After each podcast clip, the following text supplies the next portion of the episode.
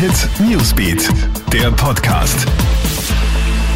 Hallo, Gilbert Stadelbauer da mit deinem Newsüberblick an diesem Donnerstagabend. Ja, immer mehr Bundesländer ziehen jetzt den Corona-Massentest vor. In Wien geht's bereits am 2. Dezember, also nächste Woche los. Bis zum 13. Dezember werden drei riesige Testzentren aktiv sein. Eins in der Wiener Stadthalle, eins in der Markshalle und eins in der Messehalle. Auf insgesamt 300 Testlinien, die nach dem Walk-in-Prinzip funktionieren, sollen die Bewohner der Bundeshauptstadt getestet werden.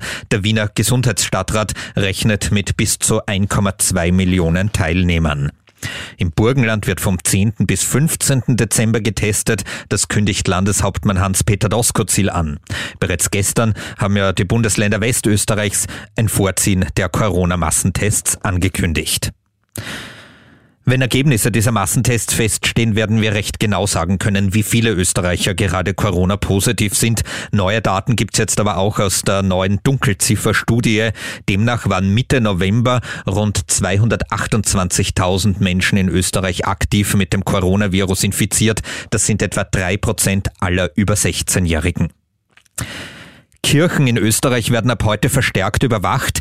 Der Attentäter von Wien hat möglicherweise gezielt nach Opfern in Kirchen gesucht, bevor er von der Polizei erschossen wurde. Das zeigen die Ermittlungen. Um Taten von Trittbrettfahrern vorzubeugen, wird jetzt der Schutz hochgefahren, so Innenminister Karl Nehammer. Und kurios, wenn man beim Autofahren geblitzt wird, nimmt man einfach die Radarbox mit. Das hat ein Mann in Deutschland gemacht. Er hat das mobile Gerät samt Akku in sein Auto gepackt, ist aber von einem Beamten beobachtet worden. Die Polizei hat später die Radarbox bei ihm sichergestellt. Er wird wegen Diebstahls angezeigt.